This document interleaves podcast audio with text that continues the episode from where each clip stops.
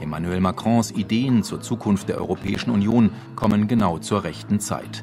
Wann, wenn nicht jetzt, wo das vermeintlich starke Deutschland unter dem Schock eines zweistelligen AfD-Ergebnisses steht und vor einer wahrscheinlich schwierigen und langwierigen Regierungsbildung, muss Frankreich das große Ganze im Blick behalten und die Partner in Europa an die Notwendigkeit eines Neustarts erinnern.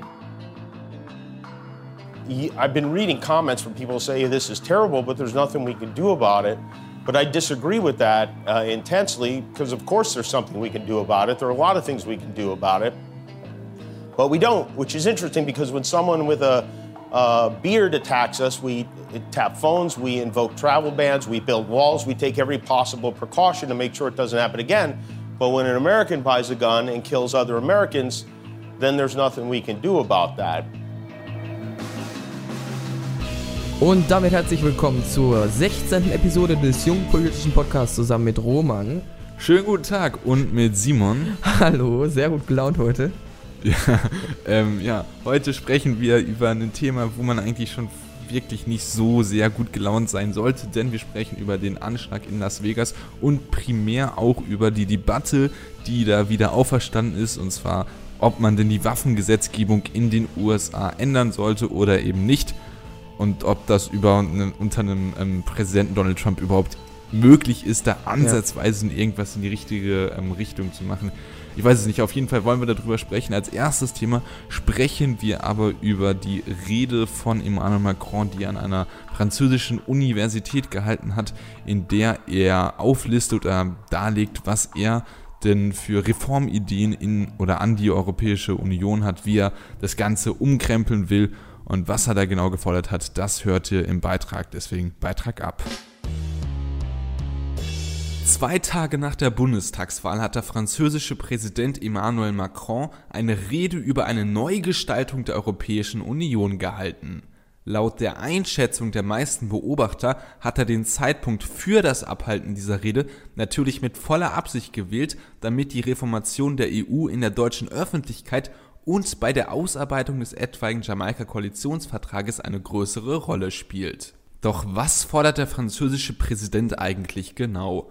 Macron plädiert für ein europäisches Verteidigungsbudget und für eine europäische Interventionstruppe. Zum Hintergrund muss man allerdings sagen, dass die Grundidee einer Europäisierung der Verteidigung gar nicht mal so neu ist, denn bereits 1952 zu den Gründungstagen der EU machten sich die BRD, Frankreich, die Benelux-Staaten und Italien für eine sogenannte europäische Verteidigungsgemeinschaft stark. Gescheitert ist das Projekt 1954 an einer nicht vorhandenen Mehrheit im französischen Parlament. Außerdem spricht sich der Mann aus dem Élysée-Palast für eine europäische Staatsanwaltschaft zur Terrorbekämpfung, für einen europäischen Zivilschutz, für eine europäische Asylbehörde und für eine europäische Annäherung bei den weiterführenden Schulen aus. Ferner will er auch für die Einführung der Finanztransaktionssteuer auf EU-Ebene sorgen, durch die die Börsengeschäfte gerechter und konsequenter besteuert werden sollen.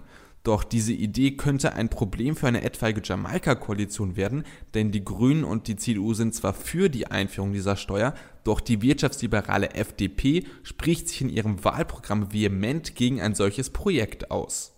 Des Weiteren spricht sich Macron für einen eigenen Haushalt und einen eigenen Finanzminister für die Euro-Staaten aus. Dieses Vorhaben könnte allerdings auch komplizierter werden als gedacht, da sich abermals die FDP gegen diese Idee ausspricht und einen Finanzminister auf Euro-Ebene sogar als rote Linie betitelt.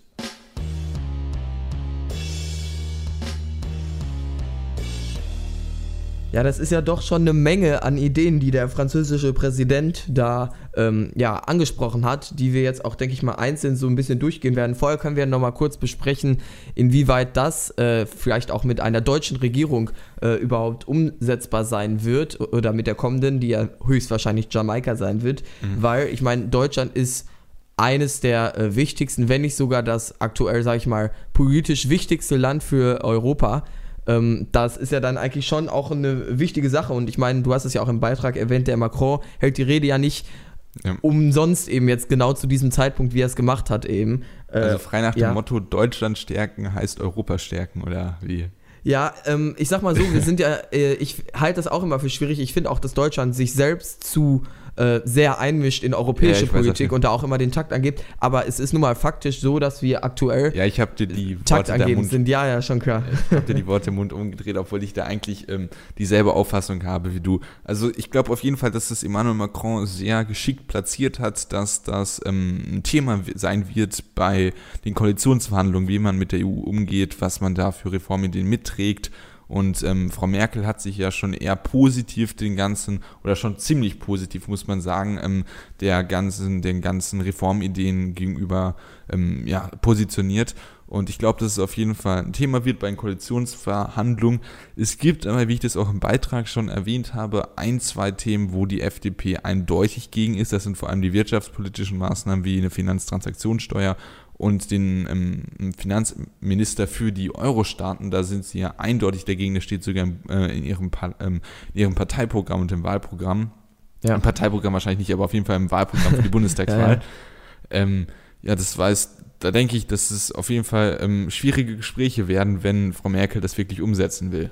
Das auf jeden Fall, weil ähm, ich meine, Natürlich ist das nicht das einzige Thema, wo sich diese drei Parteien ähm, nicht einig sind, aber es ist nochmal wieder ein Beispiel dafür, wie unterschiedlich die Positionen mindestens zwischen Grünen und FDP, aber jetzt auch in diesem Punkt sogar zwischen CDU und FDP sein können.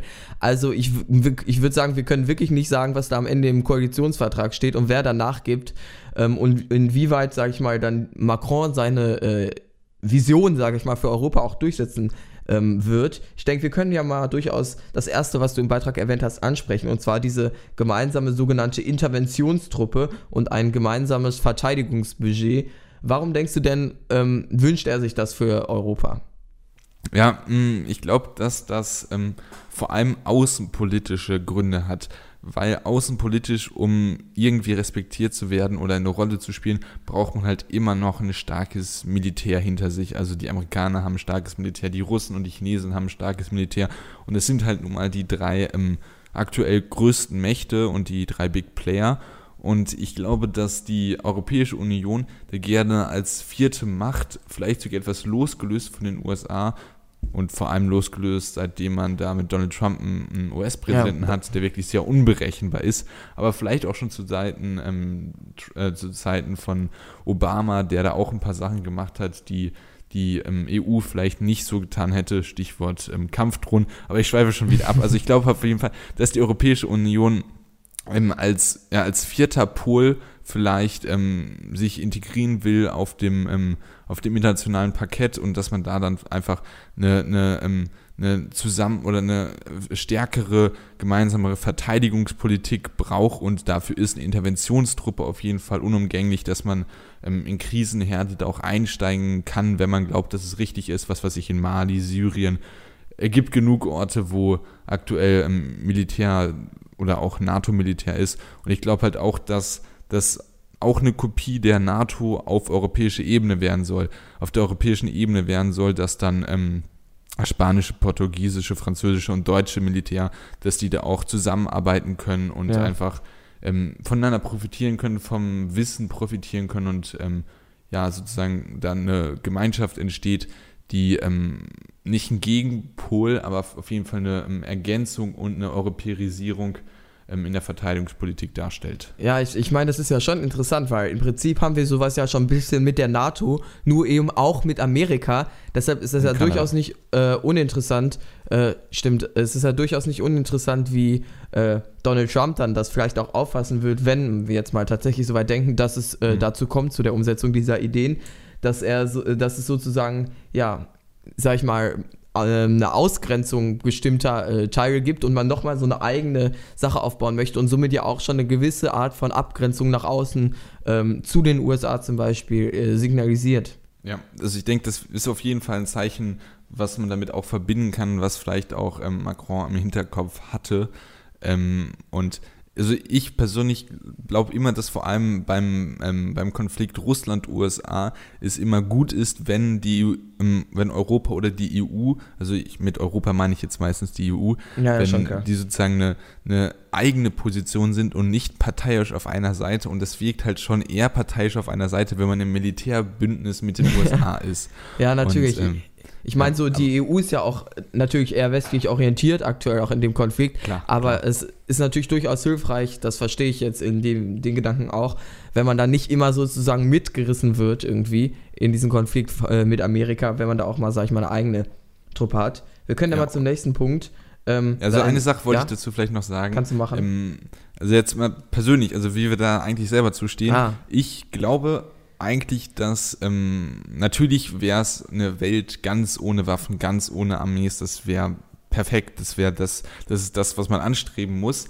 Ähm, aber ich glaube, dass es auf jeden Fall schon mal ein Schritt ist, wenn man dann nationale Grenzen bei der Verteidigung abbaut. Und das ist ja auf jeden Fall ein erster Schritt dahin. Also die Bundeswehr wird dadurch jetzt nicht aufgelöst und auch Polen, was weiß ich, und äh, Luxemburg, äh, Niederlande werden noch ihre eigenen Militärs haben. Aber es ist auf jeden Fall schon mal ein Schritt, dass nationale Grenzen in Sachen Militärs ähm, überwunden werden und das ist gut. Deswegen unterstütze ich das. Man muss aber gucken, wie weit das geht.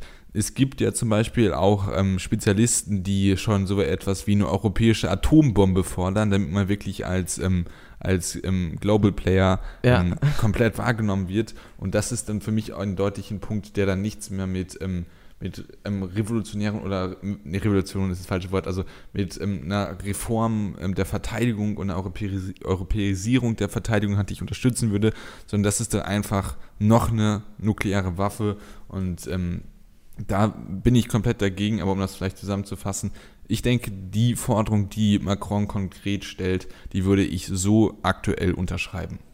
Ja, ähm, ich, ich sehe es immer kritisch so, weil ich nicht so viel von den Interventionen, sag ich mal, den westlichen Interventionen in den letzten. Jahren gehalten habe.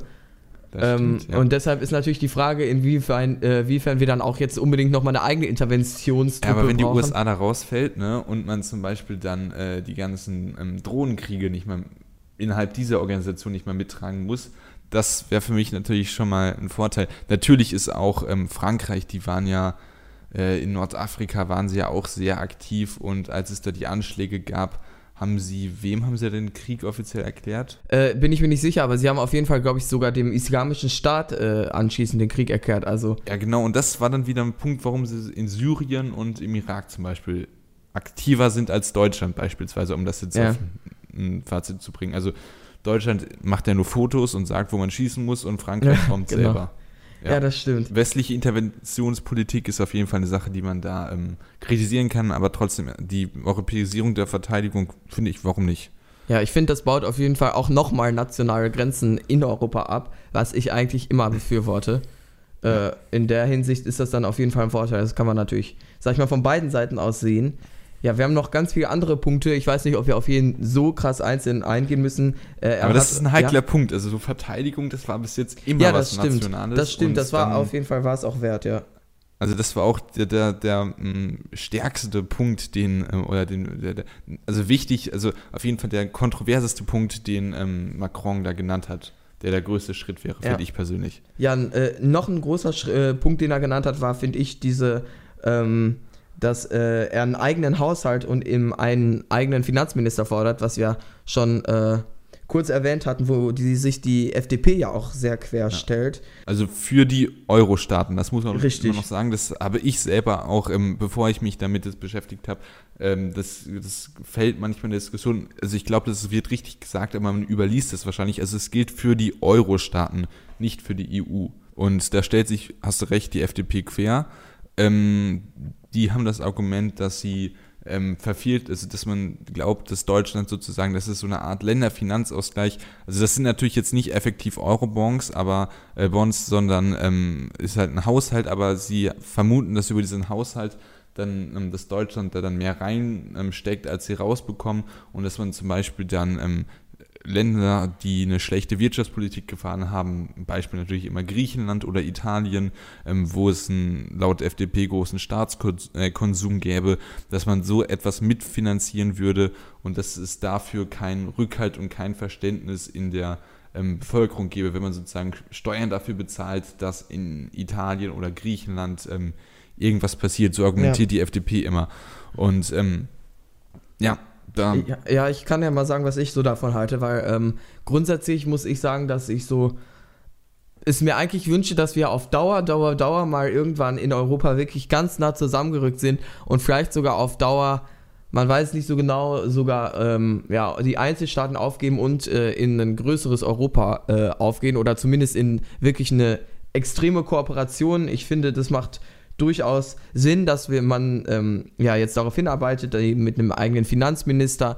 Ich kann es mir auch vorstellen, dass wir auf Dauer vielleicht auch mal darauf achten, dass äh, ja, Gesetze ähnlich sind in den europäischen Ländern, äh, sodass man sich dann immer, sag ich mal, mehr aufeinander zubewegt. Deshalb befürworte ich das allein schon aus dem Prinzip, dass ich mir ein sehr enges und äh, zusammenarbeitendes Europa wünsche, vor allem jetzt in einer Zeit, wo sehr viele äh, ja, nationalstaatliche Gedanken auch in Europa wieder auftauchen, mit Orban und so weiter in Ungarn, wo man sich dann äh, wieder zurückbesinnen möchte mit äh, ja, dem britisch, mit den Briten, die, sage ich mal, ja, jetzt austreten aus der EU, finde ich, ähm, das ist eigentlich nicht die Zukunft, die ich mir wünsche. Ich möchte schon, dass man, äh, dass wir in Europa auf Dauer äh, auf eine wirklich enge Kooperation gehen und dazu gehören dann eben ja viele verschiedene Punkte. Man kann natürlich diskutieren, inwieweit die EU, so wie sie aktuell funktioniert, ähm, durchaus, ob das nicht kri äh, kritisch zu sehen ist, zum Beispiel, dass äh, das Parlament relativ wenig Macht hat, wenn man ähm, ja, verglichen halt mit zum Beispiel dem Bundestag.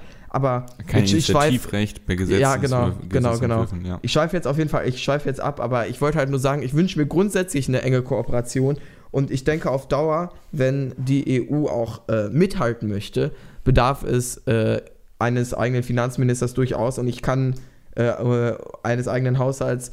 Äh, ich befürworte das immer, wenn sag ich mal, in Europa mehr Gleichheit dadurch geschaffen wird, dass die Länder zusammenrücken. Auch wenn ja. Deutschland dann vielleicht auch ein bisschen zahlen muss, sozusagen, ja. Ähm, wenn man sich das Ganze volkswirtschaftlich anguckt, glaube ich sogar fast, dass man so etwas auf jeden Fall braucht.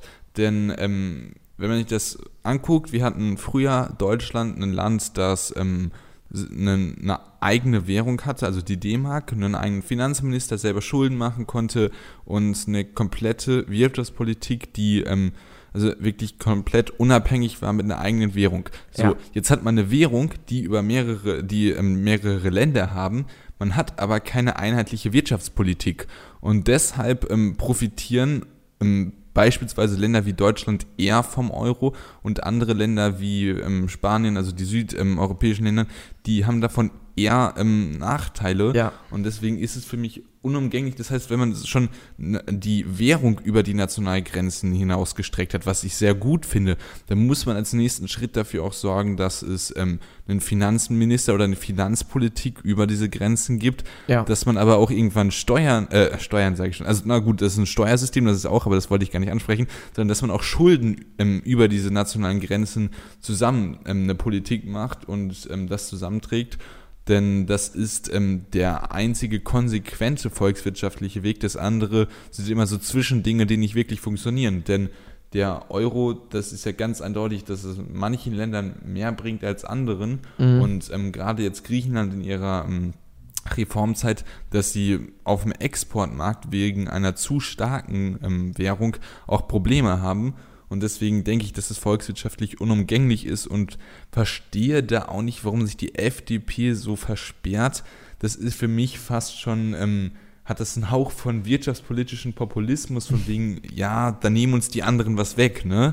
Ich glaube, ähm, es geht der FDP da auch äh, um mehr Bürokratie, die wieder geschaffen wird, wenn nochmal in Europa, äh, sag ich mal, eine neue Instanz wieder geschaffen wird. Ich meine, sie hatten ja. sogar auch im äh, Wahlprogramm äh, erwähnt, dass sie sich eben so wenig Bürokratie wie möglich wünschen. Und wenn wir dann jetzt nochmal eine eigene europäische Abhängigkeit schaffen, dass auch das natürlich dann, äh, sage ich mal, vielleicht äh, Investoren äh, und Unternehmen wieder ausbremst ein bisschen. Ich denke, in die Richtung er, äh, erklärt dann die FDP auch äh, ihre Position. Aber ich muss auch sagen, ich stimme dem, was du gesagt hast, äh, komplett zu. Wir haben schon eine eigene Währung. Ähm, ja, die, der nächste konsequente Schritt ist dann eigentlich auch, dass wir eine eigene Wirtschafts- oder eine, ähm, eine ja, gemeinsame Wirtschaftspolitik machen. Dann ähm Thema Finanztransaktionssteuer auf EU-Ebene.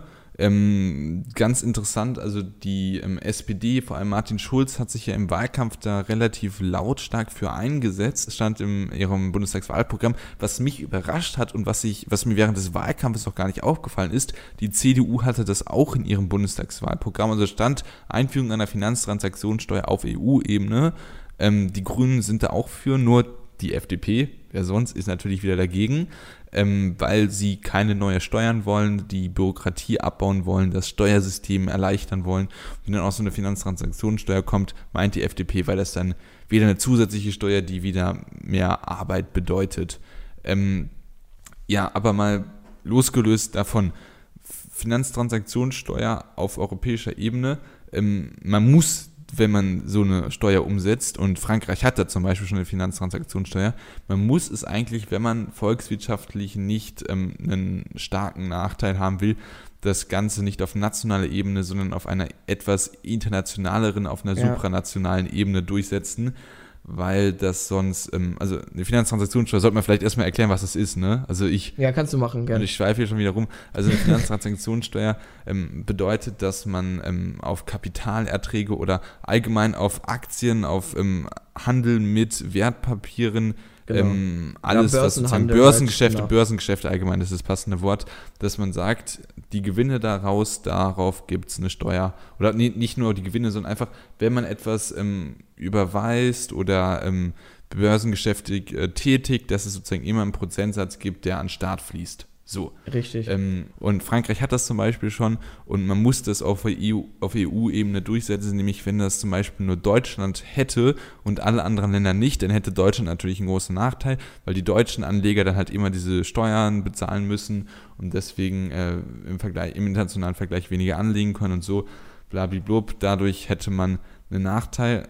Aber Macron fordert es auf einer EU-Ebene und ich bin dann generell dafür, weil das Prinzip, dass man ähm, hauptsächlich Arbeit besteuert, das ähm, wird nicht Zukunfts, ähm, äh, wird keine Zukunft haben, ja. weil halt Arbeit immer weiter ähm, vom Menschen weggeht. Also man muss eigentlich das ähm, besteuern, also natürlich, Arbeit muss man auch besteuern und es ist an sich auch sinnvoll. Ich merke gerade selber, dass ich einen riesigen Monolog halte. Ja, ja nein, du schweißt wieder sehr weit ab, aber ähm, stimmt ja durchaus. Du sprichst jetzt eben darauf an, äh, ja, sag ich mal, auf die Mechanisierung der Gesellschaft. Da gibt es ja auch andere ähm, Konzepte geben, dass ähm, zum Beispiel diese Robotersteuer, dass man in Zukunft dann auch Roboter besteuert, ähm, also dass die Roboter sozusagen Steuern zahlen müssen um, sage ich mal, dieser Lücke, die ja entsteht dadurch, wenn immer weniger Arbeiter da sind, dass auch immer weniger Arbeit besteuert werden kann, um denen dann auch entgegenzuwirken.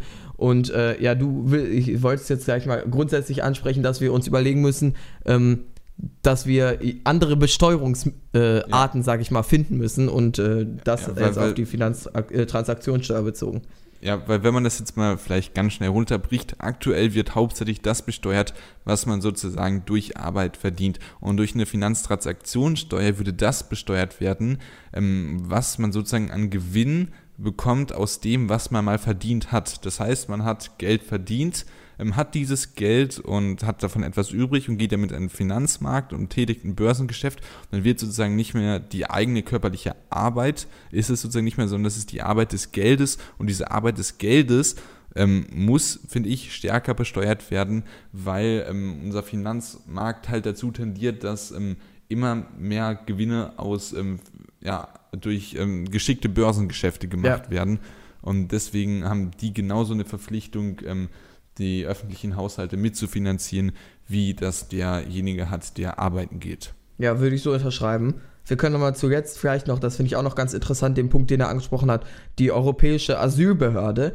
Ähm, weil ich sag mal, aktuell äh, oder zumindest sehr lange haben äh, viele europäische Länder, unter anderem auch Deutschland, Staaten wie Italien, die nun wirklich viel mehr mit, äh, sag ich mal, dem Asylandrang zu kämpfen hatten, relativ allein gelassen. Das äh, wirkt sich jetzt auch äh, durchaus darin aus, dass Italien ähm, nicht so wirklich klar kam, äh, klar kommt immer noch mit den großen Anströmen, dass irgendwann, ja, sag ich mal, Italien so überladen war, dass Angela Merkel dann, wie ja alle mal sagen, die Grenzen geöffnet hat, auch wenn die ja eigentlich schon offen waren und die Leute reingelassen hat.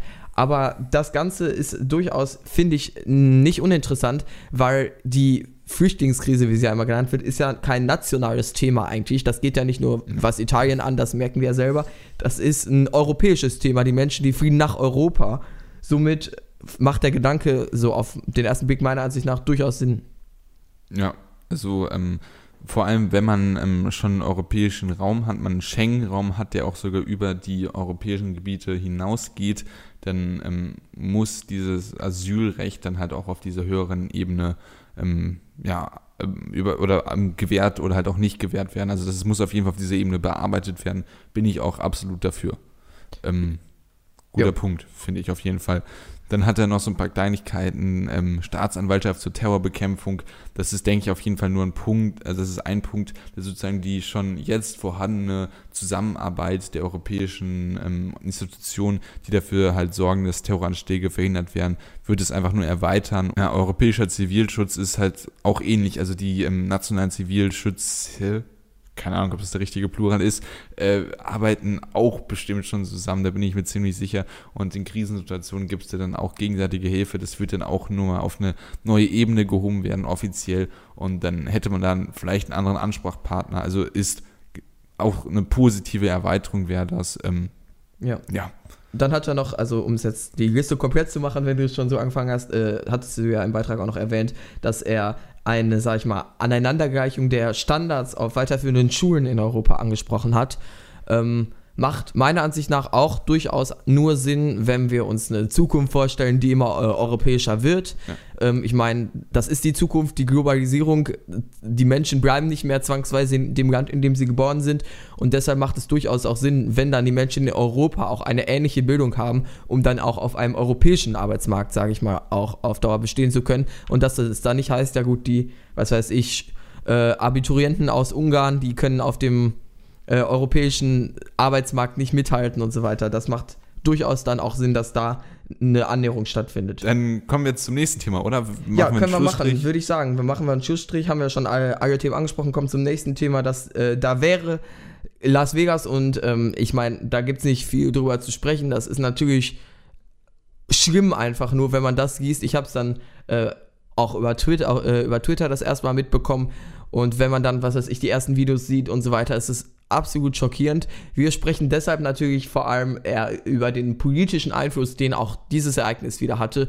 Das da wäre größtenteils eine wieder auf ähm, gefächerte, sage ich mal, Debatte zum Thema Waffenbesitz in den USA, ähm, inwieweit man da vielleicht dann dieses Recht auf Waffenbesitz, was ja durchaus auch in der amerikanischen Verfassung verankert ist, vielleicht ein bisschen einschränken sollte. Denn, das erfahrt ihr jetzt auch gleich im Beitrag, die USA, sage ich mal, leiden statistisch gesehen schon doch deutlich darunter, dass sie Waffen legal haben und dass, ich glaube, rund 40 Prozent äh, eine Waffe besitzen oder zumindest in einem Haushalt mit einer Waffe da leben. In dem Beitrag äh, hört ihr jetzt einmal kurz nochmal, was passiert ist, das habt ihr hoffentlich alle mitbekommen und inwieweit äh, die Debatte jetzt dadurch ausgelöst wurde und wie Amerika so statistisch dargeht, was ja ähm, Schusswaffen und äh, Tode durch Schusswaffen und so weiter angeht. Clip ab. Am 1. Oktober schoss ein 64-jähriger Rentner von einem Hochhaus in Las Vegas während eines Outdoor-Country-Konzerts auf das Publikum. Er erschoss 58 Menschen, verletzte 530 weitere und beging daraufhin Selbstmord. Anschließend folgt nun wieder die Waffendiskussion. Dieser Ablauf hat schon längst traurige Traditionen. Genauso erlebten wir es schon im April diesen Jahres nach dem Amoklauf in Virginia. Doch ändern tut sich eigentlich nie etwas. Und das, obwohl die USA das mit weitem Abstand führende entwickelte Land ist, was Todesfälle durch Schusswaffen pro eine Million Einwohner im Inland angeht. Es handelt sich um 15 mal so viele wie in Deutschland die Zahl der Todesfälle durch Schusswaffen in den letzten Jahren konstant ansteigt und in den letzten 50 Jahren mehr Menschen im Inland durch Schusswaffen gestorben sind, als es amerikanische Todesopfer in allen Kriegen mit amerikanischer Beteiligung jemals gab. Die meisten Amerikaner sehen den Waffenbesitz allerdings als ein Grundrecht an. So heißt es im zweiten Zusatzartikel der amerikanischen Verfassung unter anderem, dass das Recht des Volkes, Waffen zu besitzen und zu tragen, nicht verletzt werden darf. Und auch die Waffenlobby, die Nation Rifle Association, kurz NRA, spielt eine große Rolle. Sie unterstützt die Republikanische Partei, die sich meist fast geschlossen gegen jegliche Eingriffsversuche in den zweiten Zusatzartikel stellt, im Wahlkampf mit Millionen Dollar. Umfragen zeigen allerdings auch regelmäßig, dass die meisten Amerikaner das Recht auf das Fragen von Waffen befürworten. Seit 1990 steigt die Zahl der Befürworter mit nur kleinen Unterbrechungen sogar regelmäßig an. Im Jahr 2015 wünschten sich nur noch 27% ein Gesetz, das den Besitz von Pistolen und Gewehren verbietet.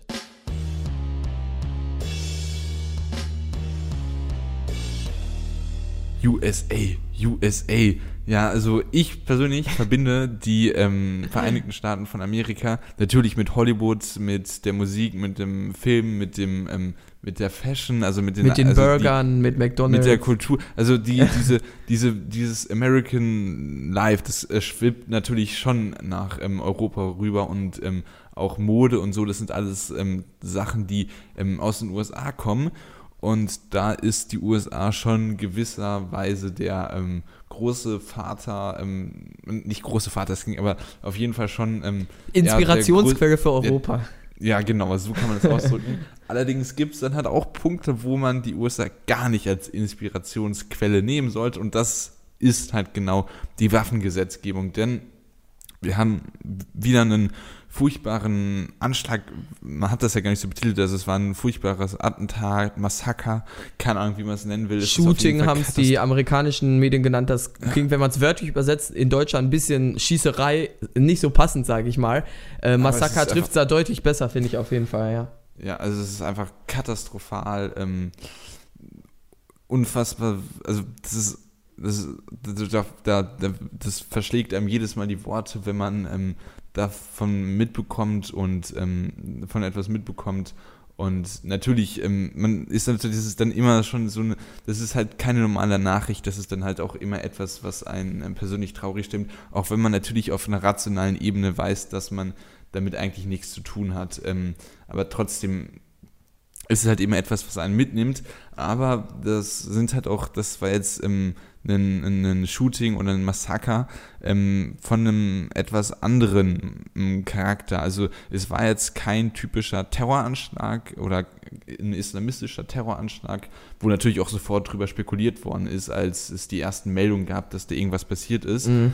Ähm, es war halt ähm, ein US-Amerikaner, der ähm, viele Waffen hatte, einige von denen auch legal und damit unschuldige Menschen umgebracht hat. Ja. Und da natürlich ähm, entfacht da wieder eine Diskussion in den USA, ähm, ob man das, ähm, ob man da an der Gesetzgebung etwas ändern soll. Es gab ähm, auch prominente Stimmen, die sich dazu geäußert haben. Jimmy Kimmel zum Beispiel, ein, ein bekannter Showmaster ähm, von der Night Show ähm, aus LA, der sich da auch ja, sehr emotional recht, auch zu geäußert ja, hat. Ja, emotional und auch recht aktiv ähm, für eine ähm, Überdenken der aktuellen Waffengesetzgebung eingesetzt hat. Well, hello everyone. Uh, here we are again in the aftermath of another uh, terrible, inexplicable, shocking, and painful tragedy, this time in Las Vegas which happens to be my hometown and Cleto's hometown, Cleto Senior's hometown. And last night, the White House Press Secretary Sarah Sanders said this is not the time, or actually, it was today, this morning, she said it was not the time for political debate.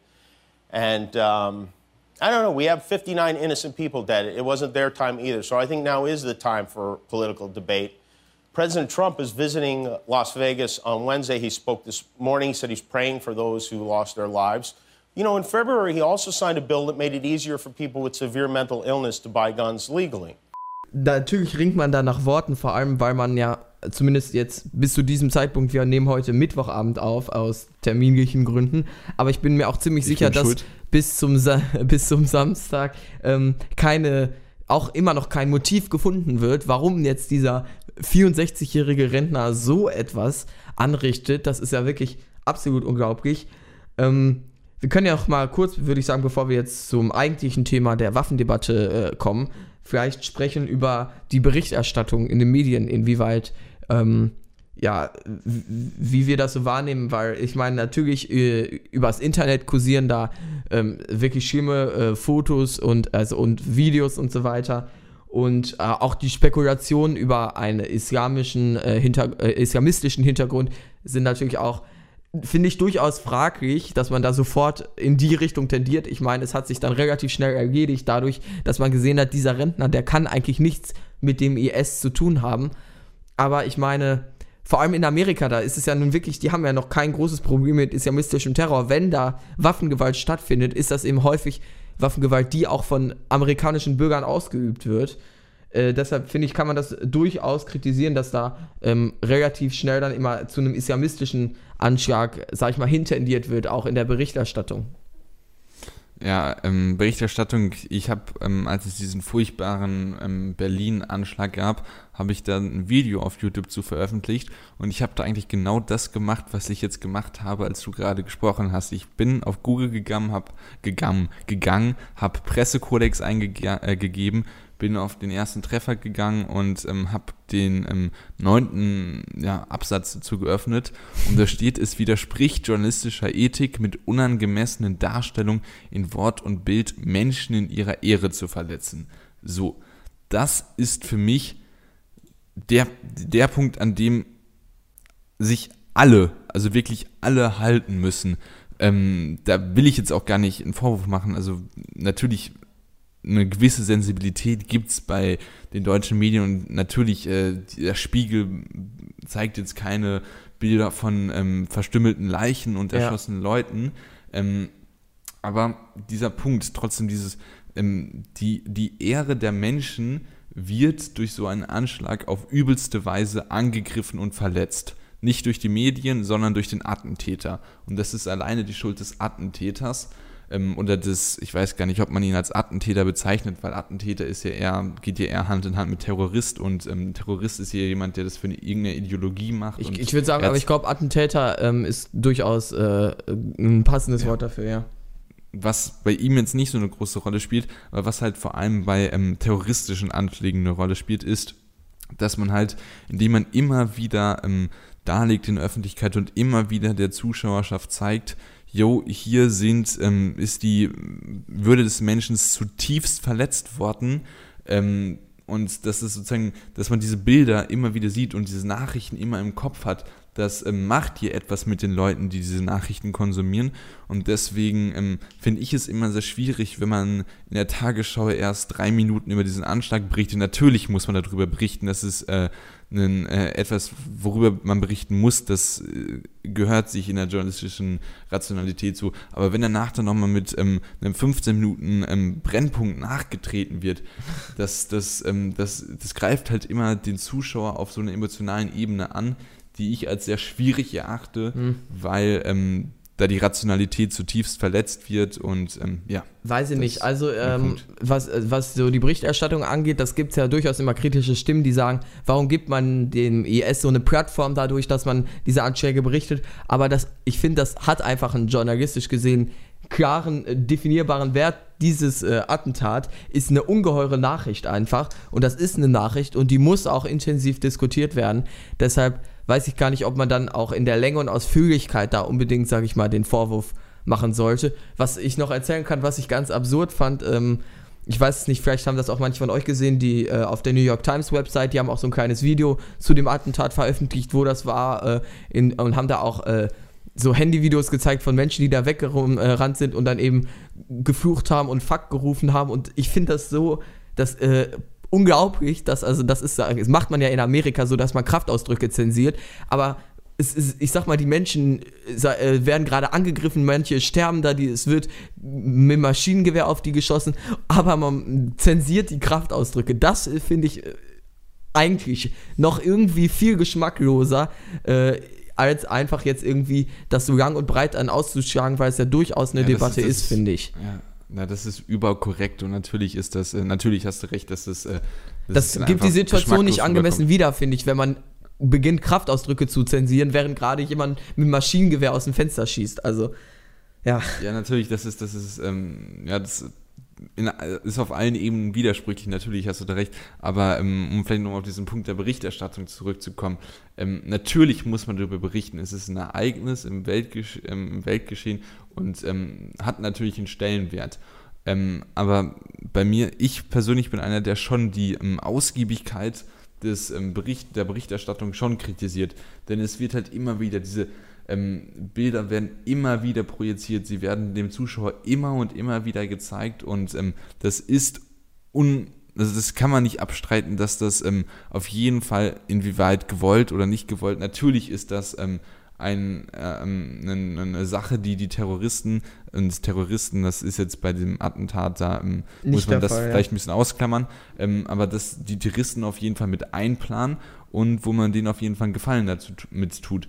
Und wenn man ähm, journalistisch sagt, das war ein Ereignis, da berichten wir drüber, von mir aus auch mit Live-Schalte, ähm, aber dann doch nicht immer noch ein Brennpunkt. Das ist natürlich jetzt ein Punkt, auf den ich mich immer wieder zuspitze. Aber es ist, man tut halt immer ja. so, als ob nichts anderes Besonderes geschehen wäre. Ja, aber es ist halt und, schon eine ähm, Nachricht. Also weiß ich nicht. Ich finde ja, das schon ist, angemessen zu, äh, zu einem Attentat jetzt, ob es jetzt einen islamistischen Hintergrund hat oder nicht, dass man da sich auch intensiver mit beschäftigt, weil das ist einfach das ist einfach eine Nachricht, die so einen extremen Stellenwert hat, wenn da so viele Menschen äh, ihr Leben verlieren. Deshalb weiß ich nicht. Habe ich grundsätzlich eine andere Meinung. Ich finde, wir können, äh, wenn du jetzt nicht noch groß was zu sagen hast, mal auf die äh, Waffendiskussion eben zukommen. Wir haben uns ja, ja jetzt doch sehr ja. Äh, auf Las Vegas oder generell die Berichterstattung zu terroristischen äh, oder ja generell Anschlägen gerade fokussiert. Ähm, kann man ja mal drüber sprechen. Ich meine, wir beide sind da relativ klar einer Meinung. Alle Statistiken zeigen, dass ein Verbot von Waffen ähm, effektiv sich darauf auswirkt, dass weniger Menschen im Inland durch Waffen sterben, zumindest wenn man die USA mit Ländern vergleicht, wo eben Waffenbesitz nicht einfach so legal ist, sieht man, dass sie da in allen Punkten, das habe ich ja auch im Beitrag angesprochen, deutlich hinterherhängen. Somit ist es für mich einfach absolut äh, irrational, dass sag ich mal, nicht zu wollen, nur, ja, wir haben Recht darauf, die Waffe zu tragen. Gut, dann nehmen wir halt diese deutlich mehr Toten in Kauf, aber Hauptsache, ich habe das Recht, meine Waffe zu besitzen. So, das ist für mich steht in keinem Verhältnis eigentlich. Deshalb finde ich das aus deutscher Perspektive, aber generell einfach auch echt absurd, dass man so auf dieses Recht, sage ich mal, besteht, obwohl eindeutig ganz viele Menschen darunter zu leiden haben, sage ich mal. Also stimme ich dir voll und gern zu. Und diese eine Statistik, die du da auch im Beitrag äh, genannt hast, dass durch äh, die Schusswaffen ähm, sozusagen außerhalb von Kriegen von 1968 bis 2015 mehr Menschen gestorben sind, als ähm, es Todesopfer bei ähm, Kriegen unter amerikanischer Beteiligung, also von 1775 bis 2015 gab. Da war der, ist der amerikanische Bürgerkrieg dabei, das ist der Zweite Weltkrieg, der Erste Weltkrieg, der Vietnamkrieg, alles Mögliche ist dabei. Ja. Ähm, und die Zahl, die Anzahl ist immer noch geringer als die Schusswaffen, als die Toten durch Schusswaffen von 50 Jahren. Und, ähm, Im amerikanischen sind, Inland, ja. Ja, im amerikanischen Inland natürlich muss man dazu sagen. Aber das sind einfach äh, Zahlen, wo sich, ähm, wo sich die eindeutig belegen, die das auch auf ähm, eine sehr eindeutige Art und Weise und auch auf eine sehr kräftige Art und Weise darlegen, dass das auf dieses ähm, Prinzip, ja, wenn alle eine, Waffen eine Waffe haben, kann sich jeder schützen, dass das einfach nicht stimmt. Ja. Dass ähm, die Theorie falsch ist, dass die NRA, die ähm, National Rifle Association, da in den USA eine unfassbare Macht als Waffenlobbyist hat. Die Republikaner, aber auch Demokraten, ähm, gibt es ja Leute, die da ähm, sich ähm, klar zu bekennen, dass die da eine Politik vertreten, die unhuman ist, die ähm, einfach, falsch ist, man faktisch nachweisen kann, dass sie falsch ist. Und, ähm, ja gut, also ja. man kann faktisch nachweisen, dass sie für mehr Tote sorgt. Ich meine, für uns ist das falsch. Äh, aus deren Sicht ist ja, scheinbar dieses also Recht, also, Waffen zu besitzen, eben wichtiger. Und das ist ja eigentlich das Absurde, sage ich mal. Ne? Ja. ja. gut, ja, gut, ja. Ja, wollte ich nur mal eben sagen, ich meine, es heißt dann ja immer, also erstens, es gibt halt diese zwei Argumente. Erstens sind es nicht die Waffen, die Menschen töten, sondern Menschen hinter den Waffen, die Menschen töten. Ganz wichtig. Ist aber natürlich die Frage, könnte der Mensch eventuell diesen anderen Menschen nicht töten, hätte er keine Waffe? Naja, egal. Zweitens, man kann sich ja mit den Waffen dann auch selbst verteidigen. Kann mir mal gerne jemand jetzt auch am Beispiel Las Vegas erklären, wie die Leute da im Publikum, keine Ahnung, mal eben, was weiß ich, ihre Waffe rausholen sollen und dann nicht mal wissen, von wo geschossen wird mit Maschinengewehr und sich da verteidigen sollen. Ja, Völlig absurd. Gerät hatten gute Amerikaner dabei, ne? Ja, also wirklich komplett absurd. Ähm, ich glaube wirklich, dass wir in Deutschland hier schon ähm, in diesem Punkt eine ganz ordentliche Gesetzgebung haben und äh, dass ähm, die USA sich jetzt nicht genau an Deutschland, aber auf jeden Fall an ähm, europäischen Ländern und auch vielen anderen Ländern, die da eine ähnliche ähm, Gesetzeslage haben, ein Beispiel nehmen sollten und die Zahlen sprechen eine eindeutige Sprache. Ja, ich würde sagen, das war's für die 16. Episode, oder? Ja, und vielleicht, ich konnte das am Anfang jetzt nicht so ganz runterbringen, wenn ihr noch irgendwie eine coole ähm, biblische Anspielung haben wollt auf 16, es gab 16 Propheten, die namentlich genannt worden sind im Neuen Testament. Das einfach nochmal vielleicht runterschreiben. Könnt ihr bei der nächsten Skat-Runde mit der Oma vielleicht nochmal einen Sympathiepunkt gewinnen. Hast du das ja. auch verbaut? Okay, ja, dann war es das mit der 16. Episode jetzt endgültig des Jungpolitischen Podcasts. Wenn ihr kommentieren wollt, dann könnt ihr das auf unserer Website machen. Wenn ihr gerade schon über die Website hört, einfach runterscrollen Sonst steht auch im Podcast-Beschreibungstext jetzt ein Link. Da müsst ihr nur draufklicken und kommt dann direkt auf unsere Website, um eure eigene Meinung vielleicht zu einem der beiden Themen nochmal abzugeben. Ansonsten könnt ihr uns auf Twitter folgen auf Jupo Podcast. Äh, Jupo, War doch richtig, ja. Ja, ja, war das so ein Quiz? War das jetzt irgendwie äh, so eine Art äh, Prüfung, ob ich schon abgeschaltet habe und ich Absolut die ganze korrekt, Arbeit genau. Ob du mich ja, jetzt okay. einfach abmoderieren wirst. Ja, komm, dann kannst du ja die letzten Worte sprechen. ja, gut, dann. ja, genau. Simon hat alles genannt. Macht das auf jeden Fall. Und wenn es nicht geklappt hat, dann macht es noch ein zweites Mal. Damit dann bis nächsten Samstag zur nächsten Folge. Tschüss.